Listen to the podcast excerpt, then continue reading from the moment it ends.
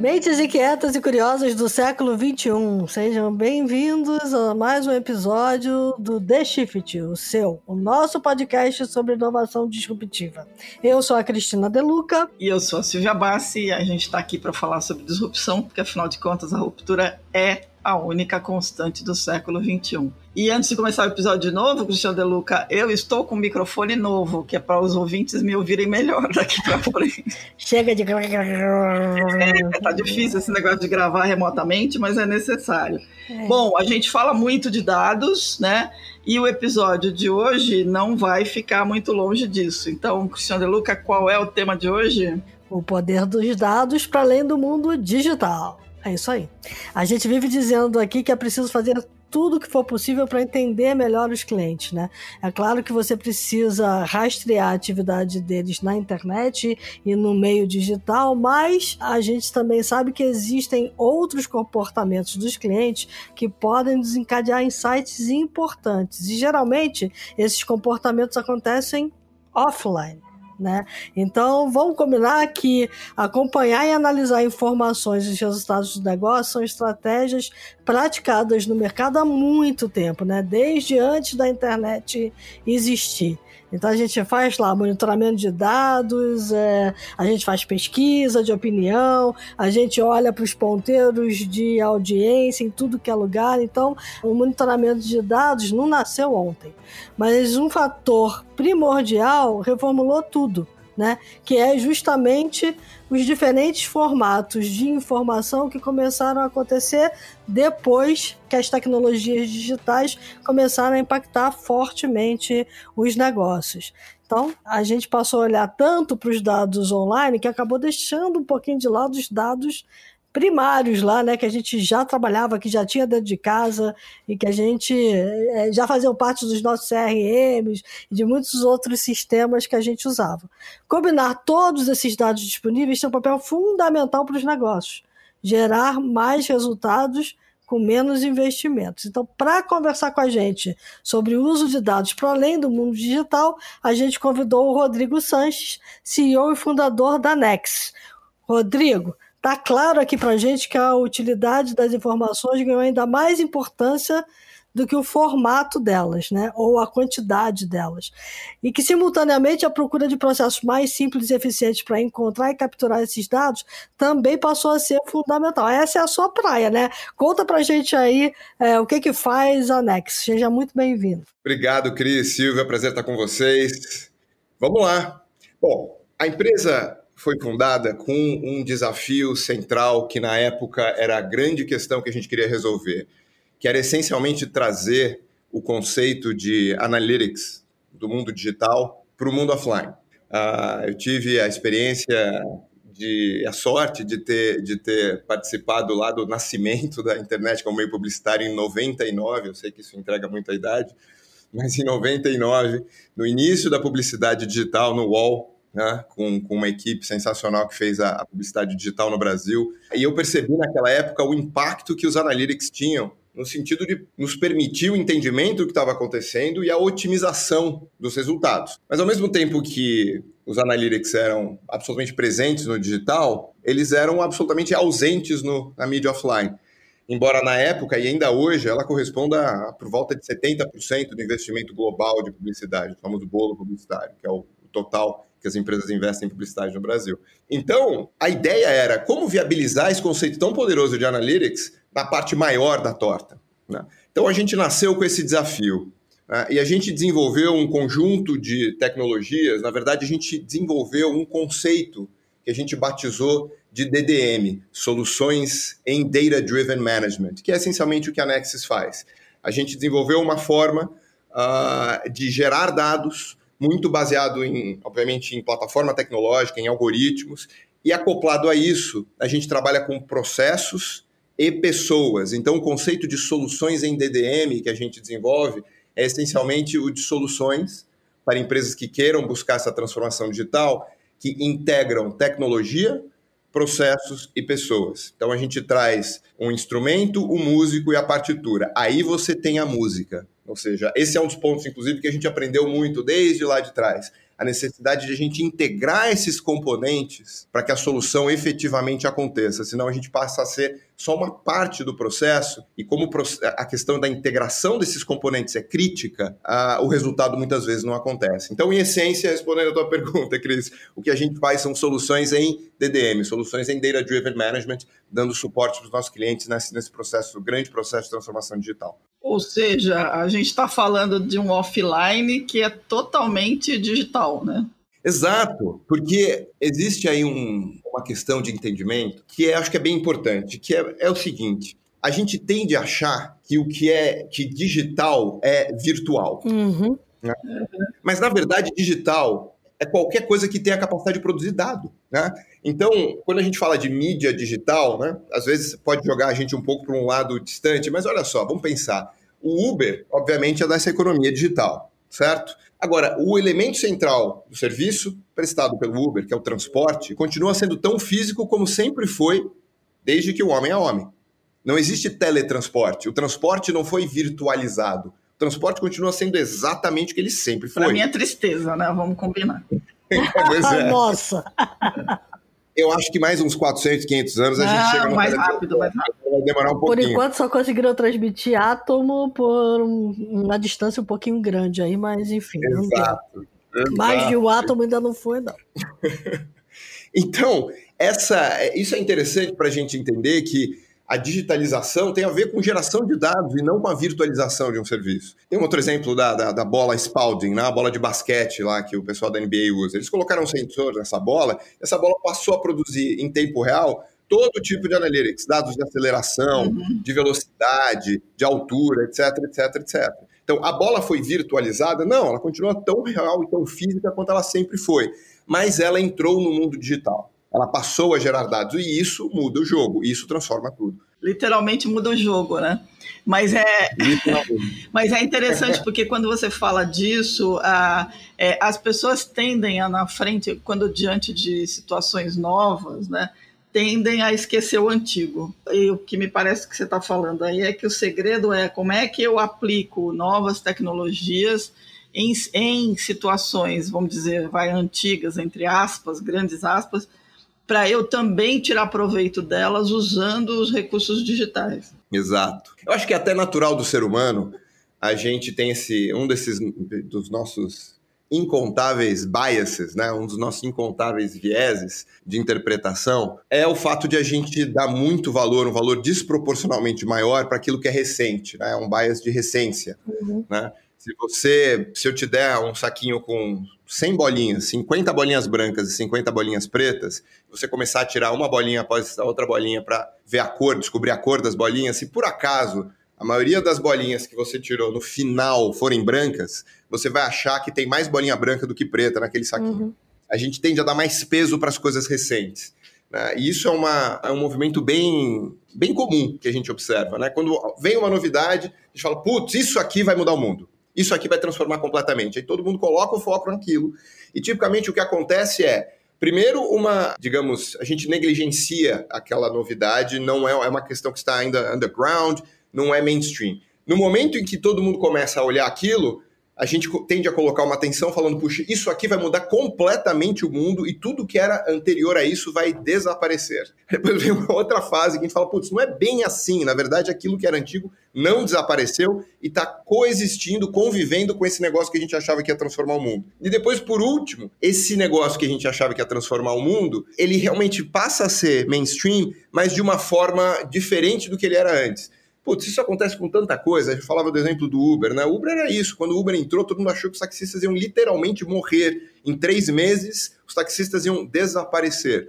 Ou até o próprio e-commerce. Eu lembro lá atrás, quando o e-commerce começou a nascer no Brasil, ano 2000, a gente falava, putz, as lojas físicas estão fadadas, as lojas físicas vão todas fechar. Quantas vezes a gente não escutou essa previsão, uhum. na é verdade? É. E o que aconteceu que as lojas físicas não só não fecharam, como até alguns gigantes como Amazon da vida começaram a investir em brick and mortar, começaram a investir em lojas físicas. Elas estão aí, mas elas estão com um, perfil, com uma função um pouco diferente do que elas tinham antes. Exato. O digital chegou, as redes sociais também, todo mundo fica de olho neles para tentar é, mensurar uma opinião, mas a gente não abre mão das pesquisas, né? Todo mundo faz pesquisa e pesquisa normalmente ou é presencial ou é por um meio analógico, né? Telefone, lá o que vale. Pois é, as questões das pesquisas, assim, as pesquisas são, elas conseguem capturar coisas, né? Por exemplo, se a gente for até pensar numa pesquisa para presidente, ela consegue capturar coisas que é muito difícil você capturar no digital. Quando a gente vai pelo caminho do exclusivo, né? Ah. É, ou é esse ou é aquele, a gente tende a perder. Uhum. A grande história, tudo, acho que desde a, da, da, do, do, budismo, né? Ele, o budismo ensina o caminho do meio, né? A integração, você ter os dois componentes, o equilíbrio. Se a gente quer tirar o melhor proveito da nossa capacidade cerebral, a gente tem que usar os dois lados do cérebro, né? O lado analítico, o lado criativo, integral. Ou seja, é, é, é, importante a gente lembrar que a gente tem um hall de ferramentas enorme para utilizar e que existe uma sinergia gigantesca quando a gente consegue trabalhar com esses dois mundos. Então, não vamos lembrar que as oportunidades estão tipicamente onde as pessoas não estão olhando com tanto foco, certo? Então, esse viés de, de, de comportamento de ordem, de certa forma, né, de todo mundo começar a olhar em cima do novo que vai mudar o mundo, faz com que muitas vezes a gente negligencie oportunidades espetaculares. E às vezes é aquela coisa, é o básico que é necessário ser bem feito. Se você fizer o básico bem feito, você consegue chegar a resultados que muitas vezes eram até inimagináveis. Então a integração desses mundos é fundamental. Né? Vamos trabalhar com todos os mundos juntos, com o online, com o offline. Todos esses mundos nos dão recursos incríveis para a gente chegar onde a gente quer chegar. A questão é ter a capacidade de saber trabalhar com ambos simultaneamente da forma certa. Claro, cada mundo tem a sua especificidade, né, as suas idiosincrasias, as suas questões. E aí é que está certamente o know-how em saber trabalhar dessa forma orientada a dados com esses mundos que são tão diferentes. É porque de alguma forma você tem que uniformizar os insights que você está recebendo, né? Exato. Você tem que produzir dados de uma forma que eles façam sentido, né?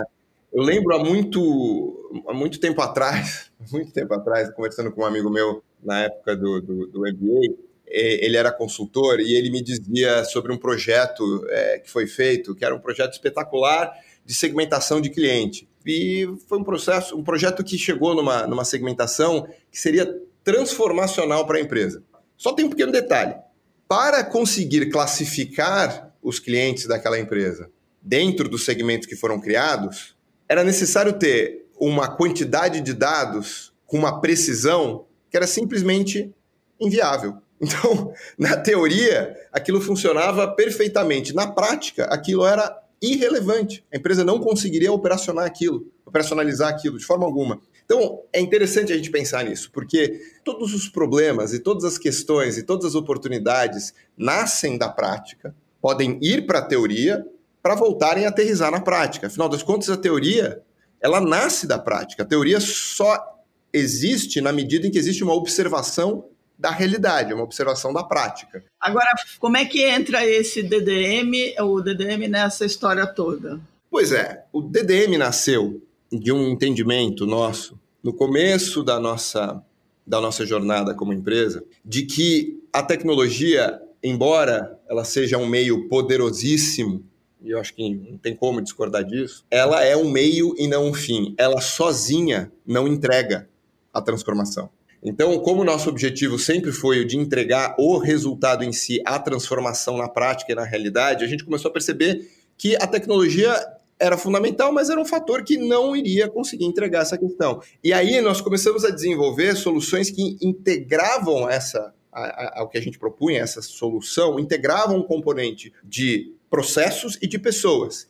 Nessa metáfora que eu, que eu falei antes, né? Ou seja, você entrega a tecnologia, você entrega lá o, saxofone, mas você entrega também o processo, ou seja, a partitura, o que, que precisa ser tocado, e você entrega o saxofonista, que é uma pessoa que tem a capacidade de ler a partitura e tocar aquele instrumento. Se você só tem um instrumento, ou só tem um músico, ou só tem a partitura, ou tem qualquer combinação desses dois que não os três, a música não vai acontecer. Ou pelo menos não vai acontecer do jeito que agrade a pessoa XPTO, que é a pessoa que você está querendo que escute a música e pela qual você escolheu a determinada partitura. Claro que essa partitura vai mudar dependendo do teu objetivo, dependendo do teu público. O instrumento pode mudar, a pessoa pode mudar, mas você sempre precisa da confluência desses três fatores. Eu acho que o grande desafio está justamente em saber lidar com a complexidade da união desses três fatores, porque não é fácil você desenhar e você implementar soluções que transitem nesses três domínios. Ah. A complexidade de, uns, de cada um desses domínios já é alta. Quando você traz os três, a complexidade exponencia. Então, eu acho que a grande história e a grande dica, é uma coisa que a gente trabalha há muito tempo, sempre com esse mindset, né, é no sentido de conseguir simplificar algo que é naturalmente complexo. Então, essa, essa é a grande história. Né? E é claro, para fazer a coisa simples é muito mais difícil do que fazer a coisa difícil. O, o Mark Twain, se não me engano foi o Mark Twain, falou essa frase, ele disse, é, aqui está a minha carta, se eu tivesse mais tempo, essa carta seria mais curta. Uhum. uhum. Então, a fazer de fazer simples é o desafio. Né? Então, eu acho que o que a gente veio desenvolvendo ao longo desses anos, e é um caminho que eu acho interessante para todo mundo seguir, que está buscando realmente essa transformação digital, embora eu não goste tanto desse, tanto desse nome, eu prefiro o conceito de, de gestão baseada em dados, eu acho que esse é um caminho muito importante. Formas de você simplificar a execução de soluções que contemplem esses três domínios. É mais ou menos como o exemplo do iPhone. Né? Se a gente pensar, se a gente olhar, estou segurando o iPhone agora, se a gente olhar a complexidade desse negócio, do ponto de vista de todos os componentes de hardware, tudo que tem de software por trás, a integração de tudo isso é uma complexidade gigantesca, né? Mas para o usuário é muito simples. Essa é a grande história. As empresas precisam absorver essa complexidade para deixar que a solução seja fluida, frictionless, né? para usar o termo. Né? E assim sendo os resultados acontecerem. Porque essa é uma característica também muito grande e clássica, digamos, de se trabalhar com dados. Trabalhar com dados é poderosíssimo e é absolutamente transformador. A questão é que ele é ele tem uma natureza muito, muito, muito sensível. Se você errar um pequeno ponto dessa história, tudo que acontece depois está comprometido. Deixa eu te fazer uma pergunta, então. É, você está falando sempre em soluções de gestão baseada em dados, né? É, sempre no plural. É, é plural porque não dá para ser uma solução única, você tem que adaptar ela para cada cliente, quer dizer, você tem que olhar para tudo que está no entorno e para cada um vai ser uma solução diferente? É uma ótima pergunta, Cris. As, quando eu falo soluções, é porque existem diferentes soluções. E por que, que existem essas diferentes soluções, né? como você perguntou? Elas, elas existem porque cada solução é focada num, num determinado tipo que a gente chama de função empresarial. Então, as empresas, assim como as pessoas, se a gente olhar as pessoas, né, a gente tem a nossa fisiologia. Então, você tem várias, a gente tem várias funções, né? A função respiratória, a função digestiva, e a gente integra um sistema com várias funções. Mesma coisa a empresa. A empresa tem várias funções. Então, lá atrás, quando a gente fundou a empresa, é, a principal função que a gente atacou e que a gente buscou realmente transformar e resolver definitivamente foi a função de geração de demanda através de comunicação offline. Então, essa é, uma, essa é uma atividade, uma função de uma empresa. Se a gente for ver, toda grande empresa B2C trabalha fortemente com um investimento, muitas vezes centenas de milhões de reais por ano, em compra de mídia offline, notadamente televisão, para geração de demanda. E como ela faz esse processo? Ela faz de uma determinada maneira. Uhum. O que a gente propôs foi uma nova maneira, bastante diferente, claramente DDM, né? Baseada em dados, base, é, é, com um processo específico, com uma capacidade de execução por pessoas que sabem executar isso, esse processo específico.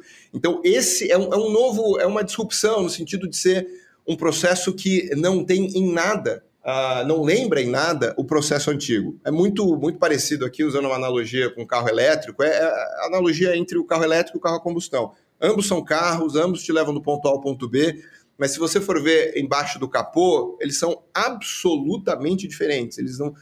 Né, a gente não está falando de um carro que fazia 10 km por litro e agora faz 20 km por litro. Não. A gente está falando de um carro que fazia 10 km por litro e agora a gente está comparando esse carro com motor elétrico. É outro paradigma. Então, é, isso, de certa forma, é um blessing and a curse. Né? É uma, é, tem um bônus e o ônus dessa história, porque o bônus é que os resultados são disruptivos. Simples assim. Assim como o carro elétrico é disruptivo. O carro elétrico é disruptivo em qualquer critério, né, do ponto de vista de custo por quilômetro rodado, manutenção, estabilidade, etc, etc, etc. Chegou no nível de maturidade que hoje não tem como voltar atrás. Né? Ele é incomparavelmente superior ao carro a combustão. Né? Silêncio, emissão, todos os pontos.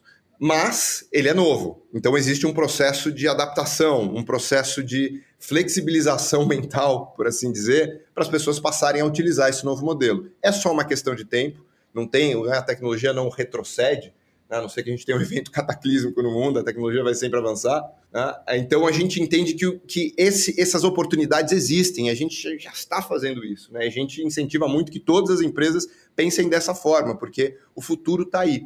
Né? E, e tem um ponto nessa história que eu acho bem importante lembrar. A gente tende a achar que a tecnologia vai salvar o mundo. A tecnologia não consegue gerar esse valor necessário que ela pode gerar se ela tiver num contexto correto de processos e pessoas. Senão a tecnologia fica estanque. Tá? E a gente tende muitas vezes a dar mais valor para a tecnologia do que para esses outros componentes. Esses componentes são fundamentais. Eu vejo todo o dia o nível de diferença que pequenos detalhes, tipicamente nos componentes de pessoas e processos, fazem no atingimento dos resultados que as empresas estão buscando. Interessante você falar isso. Eu tô aqui, tô aqui tentando fazer um paralelo com o mundo da TV que eu conheci, né? Se a gente fosse aplicar isso para todo esse mundo, assim, era difícil medir, porque a gente dependia de terceiros para medir.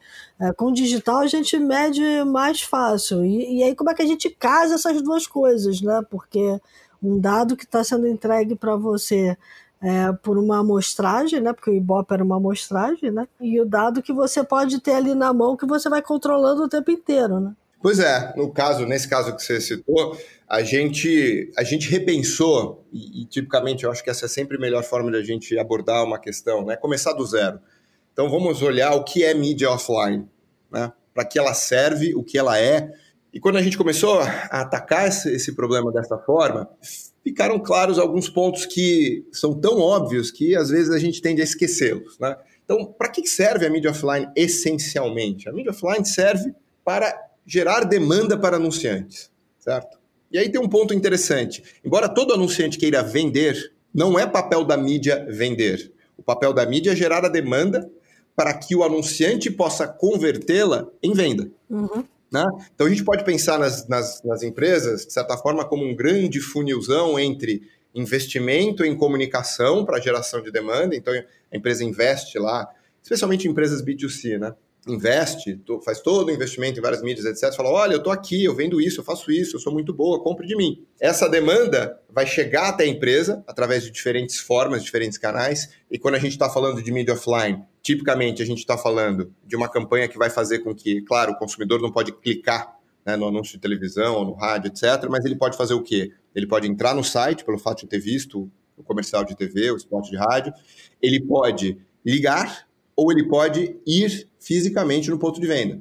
Uhum.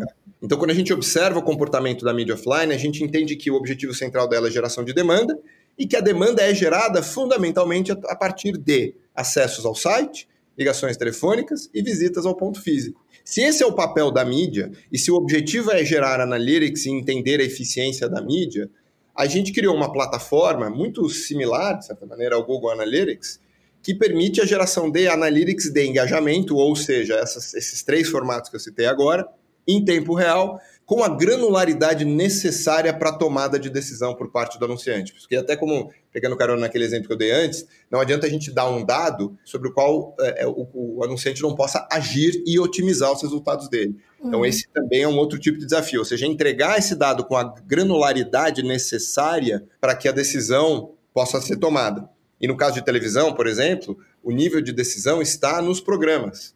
Né? Um anunciante não, compra 2 milhões de reais no veículo X. Ele tem que dizer como ele quer comprar esses 2 milhões de reais no veículo X. Quais programas, quais horários, quais dias, quais frequências. Então, esse é o nível de decisão que precisa ser tomada. Portanto, os dados têm que servir este tipo de decisão. Né? Então, em essência, o que a gente fez foi para essa solução específica de mídia offline foi criar uma plataforma que conseguisse gerar esses analytics de engajamento de mídia. Né? E a partir daí, a gente vem aí há anos desenvolvendo algoritmos que fazem a, a interpretação correta desses dados e transformam isso numa coisa muito simples, prática e objetiva, que é um plano de mídia inteligente, digamos assim, um plano de mídia data-driven, que, quando executado, gera um engajamento, uma demanda muito maior por real investido do que geraria o método tradicional. daí o fato de ele ser disruptivo. Ou seja, você tem um, um, um, motor mais complexo aqui, diferente do que era no passado, porém os resultados são incomparavelmente superiores. Né? Então essa, essa é a grande história. Não sei se eu respondi a tua pergunta. Sim. É, eu, tô, tô, eu, tô, eu tô colocando a pergunta numa situação que eu vivi, né? Eu precisava hum. escolher uma, uma mídia onde eu colocasse uma comunicação que ia falar com o público C e D. E o meu chefe na época queria TV Globo, porque queria TV Globo, porque queria TV Globo, e eu, e eu dizia assim, mas assim, tudo bem, TV Globo para quando a gente fala com captador de recurso é uma coisa, quando a gente tem que falar com o público-alvo do que a gente está fazendo é outra, completamente diferente. E eu tinha uma dificuldade de explicar aquilo para ele, porque eu não tinha dado, né? Até que a, a agência de publicidade chegou com um dado maravilhoso de uma campanha que tinha acabado de acontecer, que era um parque temático no Rio de Janeiro. É, esse parque temático foi é, lançado inicialmente na zona sul do Rio de Janeiro. É. Aí uhum. a mídia foi na TV Globo e deu muita audiência. Quando ele foi lançar o mesmo parque temático na Baixada Fluminense, ele tentou usar a mesma estratégia. Foi um fracasso. Né? Aí eles resolveram por conta própria, porque o cliente não queria que fosse para uma outra emissora, botar numa outra emissora que falava mais para esse público e explodiu é, o call center do cara de gente querendo se associar. E ele não sabia o que tinha acontecido, porque era um horário, era um horário e uma emissora que ele não estava monitorando. Né? Porque a agência fez por conta própria. Vou tentar, né? Então a gente foi, era muito da tentativa e erro, mas esse dado me fez convencer o meu chefe de que aquilo ia dar certo, entendeu? E deu. Mas eu não tinha o dado, né? Faz toda a diferença. Exato, faz mesmo. E, e, e você trouxe um ponto, Cris, que é, é bem legal, eu costumo falar muito. Na né? mídia offline traz um resultado espetacular para negócios, desde que você saiba como usar. É. É uma arma sensacional, mas você precisa saber utilizar essa arma. Né? E a grande história é justamente isso: trazer é aquela, aquele ponto lá de trás, trazer a inteligência que só existia no digital, que é uma arma laser, né? aquela arma laser assim, com aquela super precisão, agora para a arma atômica. Então vamos trazer a precisão do, da mira laser para a arma atômica também, não só para a arma de mão. Que medo. Né? Isso aí me preocupa profundamente. Mas é, deixa eu te fazer uma pergunta, Rodrigo. É, hoje a gente vê o crescimento grande né, do uso de mídias digitais e, e, é um movimento que me parece que tem uma tendência importante. Ao mesmo tempo, tem um, um modelo em que mostra que as mídias tradicionais estão num caminho complicado de achar caminhos de sobrevivência e tal. É, uhum. Quando vocês começaram a idealizar, claro, tinha aí um, um botão. Como é, como é que se mantém esse equilíbrio hoje? Essa é uma pergunta ótima também, né, Silvia? Eu acho que não é uh, surpresa para ninguém o nível de dificuldade dessa transformação digital, dessa reorganização tão necessária para as empresas. Uhum. Né? Todas as empresas, sem exceção, têm tremenda dificuldade com isso. Por quê? Primeiro, porque não poderia ser diferente, né? A gente está falando de uma mudança estrutural, de uma mudança fundamental. É como se aquele filme lá do Kevin Costner, né, do Kevin Costner, o Waterworld, né, o mundo foi inundado e agora todo mundo andava, agora todo mundo tem que nadar. É um, é um outro, é uma outra coisa. Né? Então as pessoas precisam se adaptar e aprender rapidamente, porque, claro, as coisas estão mudando uma velocidade cada vez maior. Então, esse, esse é um desafio tremendo e as empresas não estão organizadas eu acho que nenhuma delas. Claro, existe um espectro enorme, umas muito mais, outras muito menos, mas de uma forma geral, as empresas estão organizadas em cima do paradigma, digamos, antigo, uhum. certo?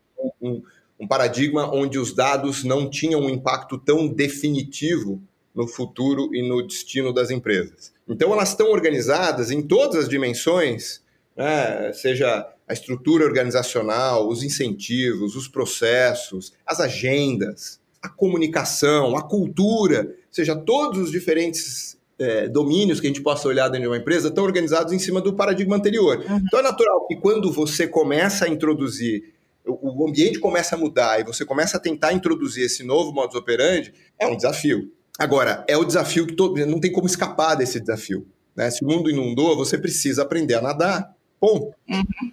Né? Então a questão é como é que a gente faz isso da forma mais rápida é, mais seamless, né? mais é, homogênea, tranquila, fluida possível. É, é, uma, é, um, é uma questão que a gente pensa todo dia. E isso, claro, tem sido um desafio especialmente maior para as empresas, digamos, da, de, da, da, da economia tradicional. Tá. Voltando para aquele ponto que eu fiz lá atrás, de que digitalização não é a virtualização, mas sim a capacidade de geração de dados, Uhum. Existe, ao meu ver, uma oportunidade única para o mundo dos veículos de mídia offline de passarem a utilizar lógicas de geração de dados e utilização de dados. Na verdade, a gente já está fazendo isso para um, para um pequeno grupo de empresas. Uhum. Uh, claro, eu não posso dar detalhes aqui, é, onde a gente os ajuda a, nesse processo de geração, porque é um, só o processo de geração de dados já tem N nuances e tem um nível de complexidade bastante significativo, mas não só no processo da geração de dados, mas de interpretação disso e de aplicação disso para o ganho de resultados estrutural. Né? E a gente vê a quantidade de desafios uh, que existem dentro das corporações para que isso aconteça. Mas a gente entende que é nosso papel, afinal de contas, foi, foi para isso que a gente nasceu, é, ajudar de uma forma muito prática essas empresas nesse sentido. Então, é, isso é, em resumo, isso é um grande desafio para todo mundo, talvez especialmente para as empresas que trabalhem fortemente em cima de, de, soluções, digamos, e de ofertas de economia tradicional, entre aspas, offline. Mas isso é absolutamente possível, e eu digo até mais: existe uma, uma, uma oportunidade tão grande de se bypassar essa história toda. Eu lembro, por exemplo, para dar um exemplo que eu quero dizer com essa história de bypassar tecnologias, em vários lugares da África, uhum. que não existiam é, linhas de telefone fixas, elas nunca chegaram a ter linhas de telefone fixa. Elas, foi, elas foram direto para o celular, ou seja, elas pularam uma estrutura tecnológica para ir direto para uma posterior. Então, eu acho que existe a possibilidade de os veículos de mídia offline passarem dados como nunca, isso a gente está fazendo hoje, ou seja, isso é um fato, né? não é uma visão, não é uma, um, um desejo passarem a utilizar dados de uma forma a transformarem os seus negócios, porque eles, esses negócios não têm problema de geração de valor. Não é um fato que poderia, em tese, ser isso, mas claramente não é que ninguém mais assiste televisão. Uhum. É, não é o caso. O que houve foi um aumento grande do consumo de digital. Não houve uma perda do offline. Né? Um cresceu muito, não foi o outro que caiu. Né? Então, é uma confusão também bastante comum. Então, o resultado que, que os veículos podem de offline podem entregar continua sendo enorme. A questão é que agora o paradigma é: não dá para a gente otimizar e maximizar a entrega desse, dessa geração de valor sem entender o valor que está sendo gerado, num nível de precisão, granularidade, confiabilidade que permita a otimização. Então, essa é a grande mudança de paradigma para esses veículos. Entrar num mundo de dados adotar soluções em Data Driven Management para que eles possam maximizar o potencial que eles têm e vão continuar tendo, sem a menor dúvida, por muito tempo, desde que eles passem a gerir as suas empresas com esse novo mindset. Né? Perfeito. Guardadas as devidas proporções, você está falando e eu estou me lembrando é, de algumas empresas que já estão numa cruzada grande aí, num esforço é, de tentar pegar o call center, que é todo em voz, né? Uh, e tirar insight desse call center uh, para gerar algum tipo de ação no digital. Né? Perfeito. Né? E é isso mesmo. Então, é isso mesmo, a interação com o consumidor. Qualquer momento de interação com o consumidor é um momento que vale ouro. Né? Uma das nossas soluções, acho que foi a Silvia que trouxe esse ponto antes, não sei, Cris, uh, falou das, das, soluções no plural, não sei se foi você ou a Silvia, mas é, uma das nossas soluções é, é, faz exatamente isso. É curioso que você trouxe esse ponto. A gente chama de Customer Interaction Analytics, ou seja, ela traduz essa informação não estruturada, que são áudios de ligações, uhum. em Analytics. Dado não estruturado em dado estruturado que permite, então, você ter um tracking disso, entender e, e permite gerar métricas fundamentais e absolutamente actionables, aí como é que a gente traduz essa palavra, né? Que são absolutamente práticas do ponto de vista de ação e, e, e que essa questão, imagina, até então, televendas ou, ou, ou saque, né? Serviço de atendimento né, dos clientes, eles trabalham com métricas, isso é muito curioso, né? Métricas que são as mesmas há somente 40 anos, 50 anos. Imagina, a mesma coisa acontece com televisão. A televisão tem sido, televisão, rádio, os meios offline, tem sido comprado pelo conceito de audiência gerada a partir de pesquisa, a partir de uma amostra, é, há 40 anos. Você compra televisão hoje exatamente do mesmo jeito que você comprava nos anos 70, não é verdade? É verdade. Então, quando uma coisa como essa acontece, você tem que soar um alarme, né? Tem que soar um alarme. Espera aí, meu negócio ocorre da mesma forma que ele ocorria há 40 anos? Então, todo gestor de uma empresa que, que, que responde sim para essa pergunta precisa realmente parar e repensar o negócio, né? antes que seja tarde demais. Então, voltando para o ponto lá da, das ligações, né? as métricas clássicas são TMA, que é o tempo médio de atendimento, que por si só já é uma, um, um conceito é, muito pouco actionable, desculpa usar de novo a palavra, mas né, o que, que você faz quando o TMA aumenta ou quando o TMA, TMA diminui?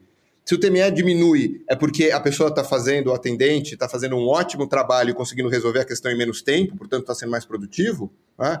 Agora, se o, o, a, a, o atendimento requer mais tempo para ser feito com qualidade o TMA aumenta, então o TMA aumentar é bom ou é ruim? Difícil responder, né? Por quê? Porque a métrica não faz sentido. Você tem que trazer outras métricas, né? Métricas de conversão, entender se o produto foi oferecido da forma correta ou não, entender qual foi o gargalo é, que inviabilizou a venda ou qualquer que seja o objetivo daquela ligação. Então, entender e enxergar a realidade que está acontecendo em cada ligação telefônica, por exemplo, para pegar esse exemplo que você trouxe, é, é fundamental se você quer levar o teu negócio para um nível de eficiência muito maior. Existe uma riqueza absurda de dados acontecendo embaixo do nível da visão. É mesmo aquele mesmo conceito lá do iceberg. Você vê acima do nível da água, você vê aquela pontinha e você acha que o iceberg é aquilo que você está vendo. Mas na verdade, 90% do tamanho do iceberg está debaixo da linha d'água. E isso acontece em todos os negócios. Só muda um pouco onde está essa linha d'água mas grande parte das riquezas e das oportunidades que as empresas têm estão debaixo da linha d'água. E você pode baixar tremendamente essa linha d'água e enxergar o que está debaixo dela se você souber como trabalhar com dados. Você pode dar um exemplo prático aqui para nossa audiência de, de uma empresa que você atendeu, sem dizer o nome da empresa, mas só para a gente tangenciar isso direitinho? Sim, vamos pegar um caso de uma empresa que tem uma operação de televendas, certo? Ela vende o, o produto dela também por telefone, então o consumidor liga lá e pode comprar esse produto. E ela tinha uma, uma conversão de X, tá? ou seja, a cada é, 100 ligações que eles recebiam, eles faziam X vendas.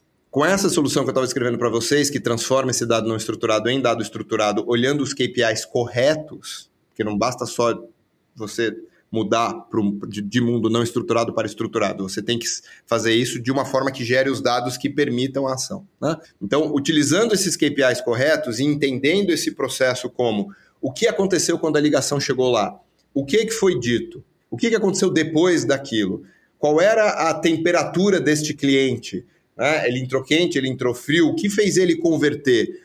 Houve um problema em, em análise de crédito, sim ou não? E a gente começa a entender neste processo onde estão todos esses gargalos que, no final das contas, fazem com que essa conversão seja X. Depois desse processo, muito rapidamente, simplesmente pela capacidade de enxergar esta realidade, a empresa conseguiu tomar ações fazendo com que essa conversão passasse a ser 2x. Isso dentro de mais ou menos dois meses, menos de três meses. Ah, então a conversão de X passou a ser um pouco mais até do que 2X, duplicou a conversão. Ou seja, a cada 100 ligações, eles passaram a fazer o que eles faziam de venda antes com 200 ligações. E isso, é, considerando que o, o televendas é, é, um canal relevante para a empresa, né, isso é resultado na veia.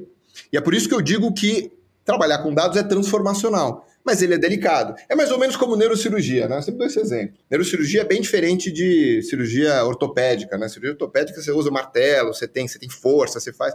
Enquanto a neurocirurgia, você olha no micron, você tem todo um aparato ali de hardware e de software diferentes, e se você fizer a inserção um milímetro para o lado errado, além de você não resolver o problema, você ainda gera outro.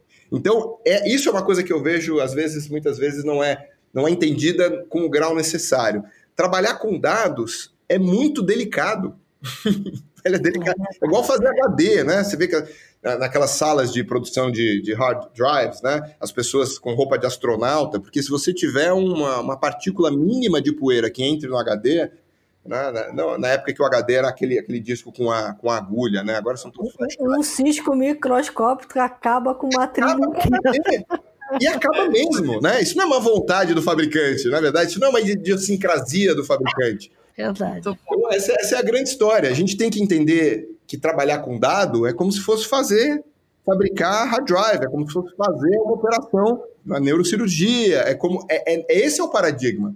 E cada vez mais sensível agora, né? Porque você, com, a, com as legislações todas que estão vindo, isso aumentou a sensibilidade é, olhando para o outro lado, né, não só do lado do ponto de vista de mexer no negócio, e que pode dar um grande, uma grande caca, né, do outro lado também você agora vai ter que ter mais cuidado, porque esse dado vai ter que estar mais protegido, esse dado vai ter que estar uh, sendo usado com mais critério, enfim, tem é. uma série de questões. Né? LGPD é, é mais uma camada para é, ser administrada.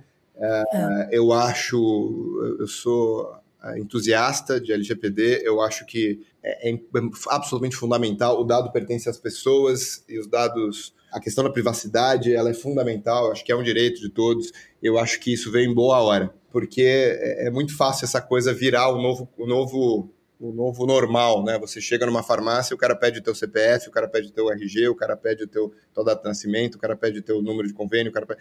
Então, assim, é, é muito importante isso. E é claro que, tendo dito isso, saber administrar essas questões em conjunto com todas as outras, os outros domínios de gestão de dados, né, faz com que seja ainda mais sensível é, e que seja necessário se ter ainda mais atenção por conta dessa multidisciplinariedade. Né? Quando a gente fala de integração, muito da, da integração, um dos desafios da integração tem a ver com a multidisciplinariedade né? porque a gente, especialmente a gente ocidental, a gente está acostumado em fazer sentido das coisas de maneira analítica, né? A gente quebra, a gente faz análise, né? Então, é, análise oposto de síntese, ou seja, a síntese a gente tem que entender aquilo, qualquer que seja o objeto do entendimento, de uma forma integrada, sintética. Mas a gente ocidental sempre usa muito a forma analítica, a forma de quebra. Então, quando você tem cada expert olhando um lado da equação, e de certa forma a complexidade é tão alta que realmente requer especialização, quem é que está olhando todo? Quem está vendo as questões de é, justamente que estão ali no, no fringe, que estão na, na fronteira, que estão na integração? Quem está entendendo a dinâmica de como a coisa funciona como um todo? Não tinha aquele exemplo clássico lá da, do time de, do Dream Team americano de, de, de basquete, do, da, é, das Olimpíadas, pegaram os principais, as principais pessoas da NBA, etc. Os cinco melhores jogadores de basquete não necessariamente fazem o melhor time. Uhum. Né? Porque alguém precisa olhar o todo. Quem está coordenando essas melhores peças? Né? Então, esse desafio de olhar o todo, ele é fundamental. E eu acredito que ele é o futuro, ele, ele vai ser um dos pontos centrais do futuro do management. A administração vai demandar uma capacidade de visão, de visão integral dos sistemas empresariais. Isso vai ser cada vez mais relevante para as empresas que querem realmente estarem um passo à frente e, e, e entregando e sendo tudo que elas realmente possam ser. Perfeito. Teve mudança no, perfil ou no comportamento dos seus clientes? Você teve que adaptar alguma coisa por causa da pandemia? Pois é, tirando, Cris, é, bom, tirando a parte óbvia, né, de trabalho remoto, etc., uh, ah, o que eu percebi é que existiu, é, essa pandemia, de certa maneira, foi uma provocação, né, foi uma chacoalhadinha né, na cabeça das pessoas com relação ao status quo. Né? E elas perceberam, porque foram forçadas a isso, todos nós né, fomos forçados a isso, é, a perceber que existem formas alternativas de chegar no mesmo resultado e muitas vezes até formas de chegar em resultados melhores, que consomem menos esforço e que chegam a resultados melhores. Por exemplo, o trabalho híbrido né, se mostrou, é, para a grande maioria das empresas agora, o modelo híbrido de trabalho vai ser a tônica. Né? Uhum. Inclusive lá na Next. Né? Foi uma coisa que a gente aprendeu. Né? Isso foi um aprendizado para nós também bastante forte. A gente tem um modelo de trabalho muito em loco. Né? Agora a gente está no modelo de trabalho híbrido. Agora, isso requer também, como a gente falava antes, uma adaptação e uma inteligência né? para saber tirar o melhor dos dois mundos. Mas com relação às mudanças para a gente, sinceramente, assim, é, houve algumas ações e coisas que estavam para acontecer que foram colocadas on hold, né, de ações de clientes, que, que optaram por colocar as coisas on hold, porque muitas vezes eles nem tinham como vender né? especialmente quando a gente estava falando de ponto físico, etc. Então, sim, houve um impacto em algumas coisas que foram colocadas em stand-by. Para a gente foi um ano muito bom, ainda assim foi o nosso melhor ano. Mas é, o, que, o que o lado bom dessa história eu vejo é que, de certa maneira, acho que as pessoas estão um pouco mais atentas à necessidade de adaptação e de evolução. Então, isso para o nosso negócio acaba sendo muito, muito bom. Né? A gente não é um, uma plataforma de e-commerce que, que, né, que esse ano foi o melhor ano da história né, da indústria, né, por razões óbvias. Então, a gente não ganhou exponencialmente por conta da pandemia. A gente também não perdeu, né, outras empresas também sofreram pesadamente, não foi o nosso caso. Então, a gente não está em nenhum dos dois extremos. Né? Eu acho que, em essência, é, foi, acabou sendo positivo por conta disso, de, de, das pessoas terem que repensar o negócio delas. E isso é bom porque quando a gente está oferecendo disrupção, quando a gente está oferecendo inovação, né, essa flexibilização de pensamento nos ajuda bastante. Então, nesse sentido, eu fiquei. Eu acho que sempre tem um corolário, sempre tem um silver lining, né? sempre tem alguma coisa positiva dessa história. Eu acho que talvez seja isso. Muito bom. E a gente vai para os insights com uma serra elétrica. É a minha serra elétrica. no fundo. Não tem jeito. Muito é... bom.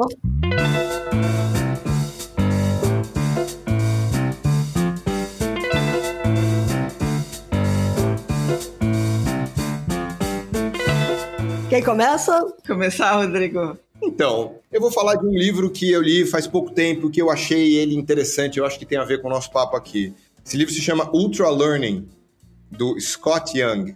Legal. Tá? É um livro que. O interessante dele, bom, um livro fácil, prático, leitura rápida. E o interessante dele é que ele é provocador no sentido de quais são os limites que nós temos do aprendizado. Né? Se tem uma coisa que a gente precisa saber hoje em dia né, e a gente precisa trabalhar para que a gente melhore cada vez mais, é a nossa capacidade de aprender. Né? é, na verdade, aprender é essencial. Sempre é então. E, inclusive, aprender, a gente pode aprender a aprender. Você pode aprender de um jeito X, de um jeito Y, de um jeito Z. Então, o que eu gosto disso é que ele é, de certa forma, uma meta-provocação. Ele, ele, ele nos provoca sobre a nossa capacidade de aprender. O quão rápido a gente consegue aprender, é, até que ponto a gente consegue reter, e ele traz algumas técnicas que ele mesmo desenvolveu e viu e pesquisou em que outras pessoas desenvolveram, né, para conseguir aprender muito mais rápido e com um índice de retenção muito maior, que é o sonho de todo mundo, né? Então eu acho que ele pode ser, pode ser um livro interessante e traz alguns insights, algumas provocações bem legais nesse, nesse sentido, vale a pena. Muito bacana. Eu vou, eu vou indicar, tem um moço chamado Martin Lindstrom, que eu gosto muito dele, porque é um cara muito maluco e super lido na área de marketing de consumo e como ele começou a carreira dele na Lego quando tinha 12 anos, é sempre uma história divertida. E tem dois livros deles que são legais, os dois estão em português. É, o primeiro chama-se Small Data, como poucas pistas indicam grandes tendências, já que a gente está falando aqui que é importante olhar para os dados. E o outro é Lógica do Consumo, Verdades e Mentiras sobre o que compramos. Como eles estão em promoção, é, eu sugiro que as pessoas aproveitem os dois, porque vão gastar bem pouquinho. E, então fica a dica, Martin Lindstrom, dois livros bem legais. Muito bom. Eu vou de Storytelling com Dados, um guia sobre visualização de dados para profissionais de negócios. Está em português, assim mesmo, como eu falei, é, do com Nils Baumer. Eu acho que vai ajudar bastante aí o pessoal a entender tudo que a gente falou e a começar a pensar sobre os dados, né? Que tipo de insights você consegue tirar e como você consegue contar histórias que vão mexer o ponteiro dos negócios usando os dados. Muito bom.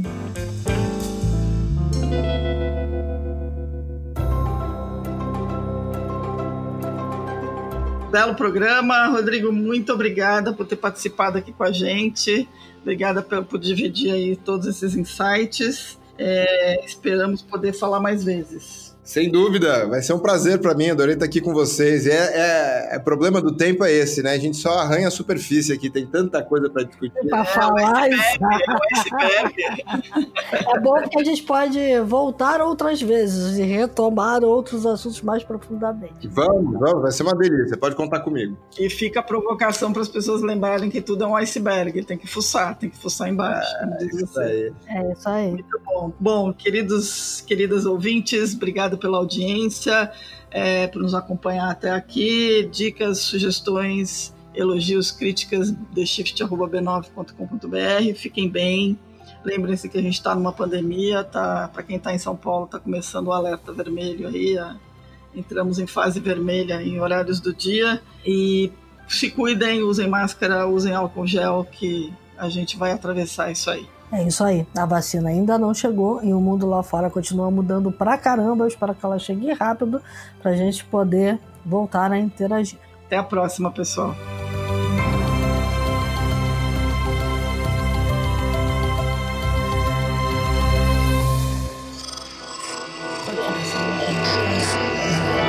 Esse podcast é, é apresentado por b9.com.br.